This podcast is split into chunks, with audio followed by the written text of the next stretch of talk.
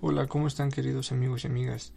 El día de hoy estaremos hablando sobre un tema muy interesante en el cual estaremos abordando el tema sobre la violencia. Yo soy Fabio. Sean bienvenidos a No hay nadie que te pueda dar consejos. Bueno amigos, estaremos hablando sobre la violencia. ¿Qué es la violencia? ¿O qué entendemos por violencia? La violencia es el medio que debería estar ya desterrado en una sociedad civilizada. La violencia sigue actuando entre nosotros como si fuese el único medio, por medio del cual pocos hacen oír su voz, mientras que la mayoría perjudicada ha de seguir aguantando. No cabe duda que la violencia en la familia es la base de tanta violencia. Se ve a diario como madres, padres, dañan tanto física como psicológicamente, dando un ejemplo a sus hijos, futuras personas violentas. Si no tomamos conciencia, cada uno de nosotros sobre la violencia que generamos en nuestra casa, en nuestro trabajo, en la calle, en la escuela, en el colegio, en la universidad, en donde sea. No podemos contribuir a que cese tanta violencia en el mundo. Otro caso penoso en los que adolescentes de nuestro país eh, están actuando de una forma vandálica esto se debe a la formación, a la falta de amor que hay en sus casas, a la falta de conocimientos que le permitan razonar. El ponerse una capucha y salir a cometer actos delictivos no es debido. Muchos de nosotros hemos debido llegar a experimentar actos de violencia. Tal vez hemos ocasionado esos mismos actos. La violencia es una acción ejercida por una o varias personas en donde se somete que de manera intencional al maltrato.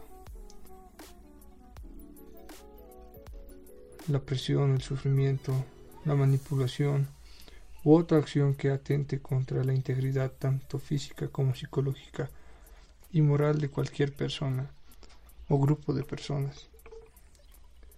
La violencia es la presión psíquica o abuso de la fuerza ejercida contra una persona con el propósito de obtener fines contra la voluntad de la víctima. Desgraciadamente, la violencia tiene un efecto profundo sobre la mujer. Empieza antes del nacimiento en algunos países, con abortos selectivos según el sexo o al nacer cuando los padres desesperados por tener un hijo varón pueden matar a sus bebés del sexo femenino y sigue afectando a la mujer a lo largo de su vida. Todos los años, millones de niñas son sometidas a la mutilación de sus genitales.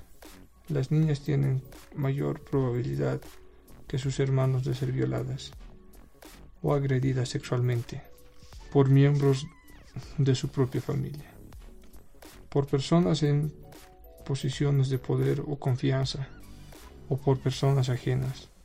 En algunos países, cuando una mujer soltera o adolescente es violada, puede ser obligada a contraer matrimonio con su agresor, o ser encarcelada por haber cometido un acto delictivo.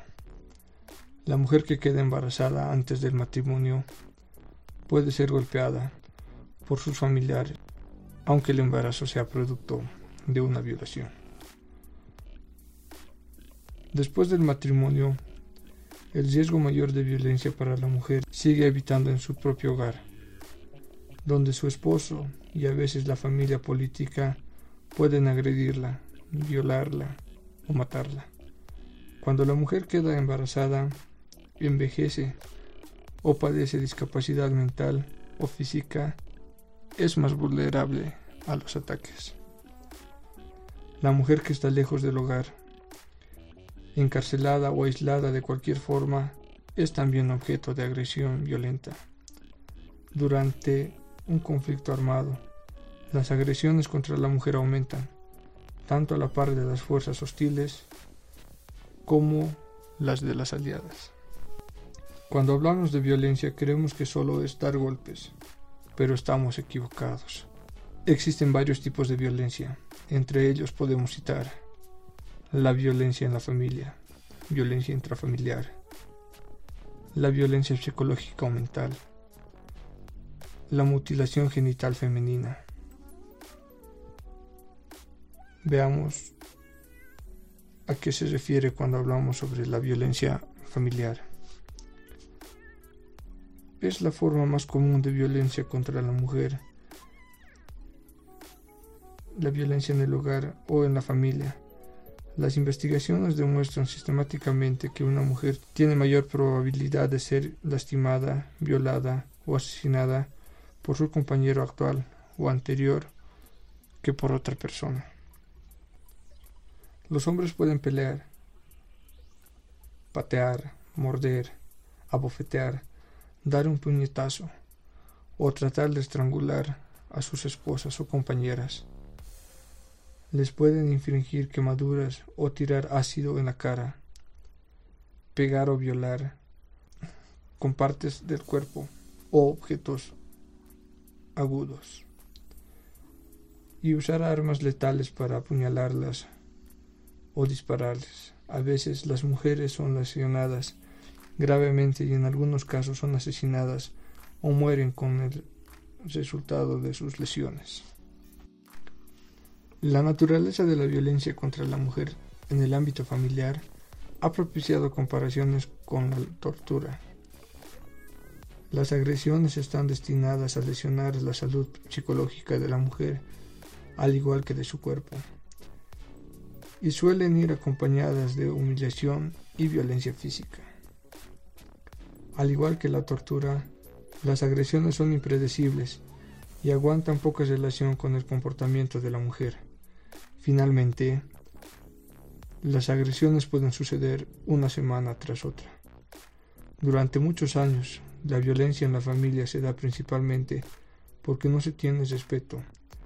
Los integrantes de esta, por el machismo, por la incredulidad de las mujeres y o por la impotencia de estos. Se puede presentar en cualquier familia, de cualquier clase social, una forma de prevenirla es alentando a toda la comunidad a que hay que tener respeto. Que tener respeto, que todas las personas son iguales y que a pesar de todos nuestros problemas, nuestra familia es la única que siempre nos apoyará y ayudará en todo momento.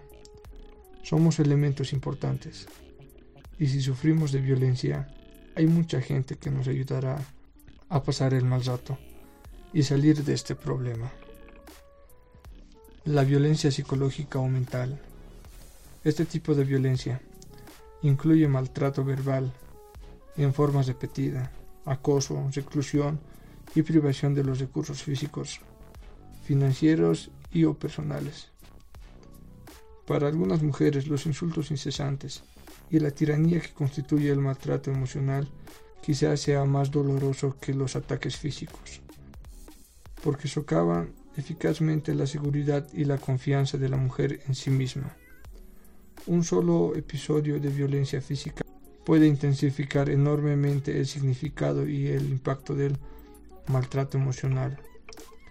Se ha informado que las mujeres opinan que el peor respeto de los malos tratos no es la violencia misma, sino la tortura mental y vivir con miedo y atesorizada. La violencia doméstica. Esta violencia es psicológica y física, ya sea con el cónyuge, el maltrato infantil y el abuso de los niños. También existe la violencia cotidiana, es la que venimos sufriendo diariamente y se caracteriza básicamente en el no respeto a las reglas maltrato en el transporte público, la larga espera para ser atendido en los hospitales, Cuando nos mostramos indiferentes al sufrimiento humano, los problemas de seguridad ciudadana y acciones, todos aportamos y vamos siendo parte de una lucha cuyo escenario se convierte en una selva urbana. También existe la violencia política. Es aquella que surge de los grupos organizados, ya sea que estén en el poder o no. El estilo tradicional del ejercicio político. La indiferencia del ciudadano común ante los acontecimientos del país. La no participación en las decisiones así como la existencia de las llamadas coimas, como el manejo de algunas instituciones y las prácticas de nepotismo institucional. La violencia socioeconómica, que es reflejada en situaciones de pobreza y marginalidad de grandes grupos de la población, desempleo, el subempleo, la informalidad, todo esto básicamente es reflejado en la falta o desigualdad de oportunidades de acceso a la educación y a la salud. La violencia cultural. La existencia de comunidades nativas y campesinas son distorsiones de los valores de identidad nacional y facilitan estilos de vida poco saludables en comparación a la sociedad que vive en las ciudades. La violencia delincuencial. Esta se hace referencia al robo, a las estafas, al narcotráfico, es decir, conductas que asumen medios ilegítimos para alcanzar bienes materiales.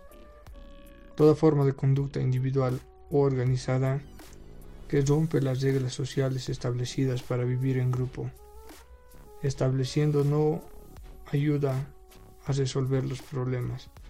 Todos sueñan con el modelo que les vende la sociedad, el éxito fácil, pero ser un profesional idóneo o un técnico calificado requiere de esfuerzo y preparación. Requiere desarrollar recursos internos y metas. Los jóvenes de nuestro país tienen oportunidades de orientación y canalización de sus frustraciones, y en esto depende de sus familias la escuela y las instituciones, las responsabilidades de todos, es decir, las exposiciones de violencia sin futuro y sin horizontes pueden cambiar. Veamos cuáles son las causas de la violencia. En primer lugar, encontraremos al alcoholismo. Un sinnúmero de casos registra que un gran por ciento de las mujeres que son agredidas por sus compañeros cónyuges están bajo los efectos del alcohol. La falta de conciencia en los habitantes de una sociedad. Creen que es la mejor forma de realizar las cosas, huelgas, tiroteos, golpes, etc. Fuerte ignorancia que hay de conocer mejor vía para resolver las cosas. No saben que la mejor forma de resolver un fenómeno social es conversando y analizando qué causa eso y luego tratar de solucionarlo. También está el no poder controlar los impulsos. Muchas veces somos impulsivos, generando así violencia. No sabemos cómo resolver las cosas. La falta de comprensión existe entre las personas, entre las parejas la incompatibilidad de caracteres, la violencia intrafamiliar es la mayor causa que existe de violencia. Un niño que se críe dentro de un ambiente conflictivo y poco amoroso ha de ser seguro una persona problemática y con pocos principios personales. La falta de comprensión hacia los niños Saber que los niños son criaturas que no saben lo que hacen, son inocentes. Muchas madres maltratan a sus hijos y generan así violencia. La drogadicción es otro factor importante que genera violencia. Muchas personas se drogan para poder ser lo que no son en la realidad. Para escapar así de la realidad, causando mucha violencia Si no tienen cómo comprar su producto, matan y golpean hasta su propia madre. La violencia se origina en la falta de consideración hacia la sociedad en que vivimos. La comunicación es prevención porque nos posibilita encontrar un espacio, ser protagonistas, el aprender a respetar al otro, posibilita la capacidad de aceptar el error como un incentivo para la búsqueda de otras alternativas válidas y ayuda a superar las dificultades que se presenten. Desgraciadamente son las mujeres y los niños quienes están más inmersos en la violencia. Quienes sufren más de violencia son ellos. Pero también hay hombres, personas, varones que sufren de violencia. ¿Qué debemos hacer para cambiar que esto siga así? Pues debemos de trabajar en rescatar los valores, especialmente el respeto, el respeto mutuo, el respeto a tu pareja, el respeto por ti mismo, por tus hijos, por la sociedad. De esa manera podemos frenar un poco la violencia. De esta manera llegamos al final de este podcast. Espero que haya sido de su agrado. Yo soy Fabio y esto fue No hay nadie que te pueda dar consejos. Gracias y hasta la próxima.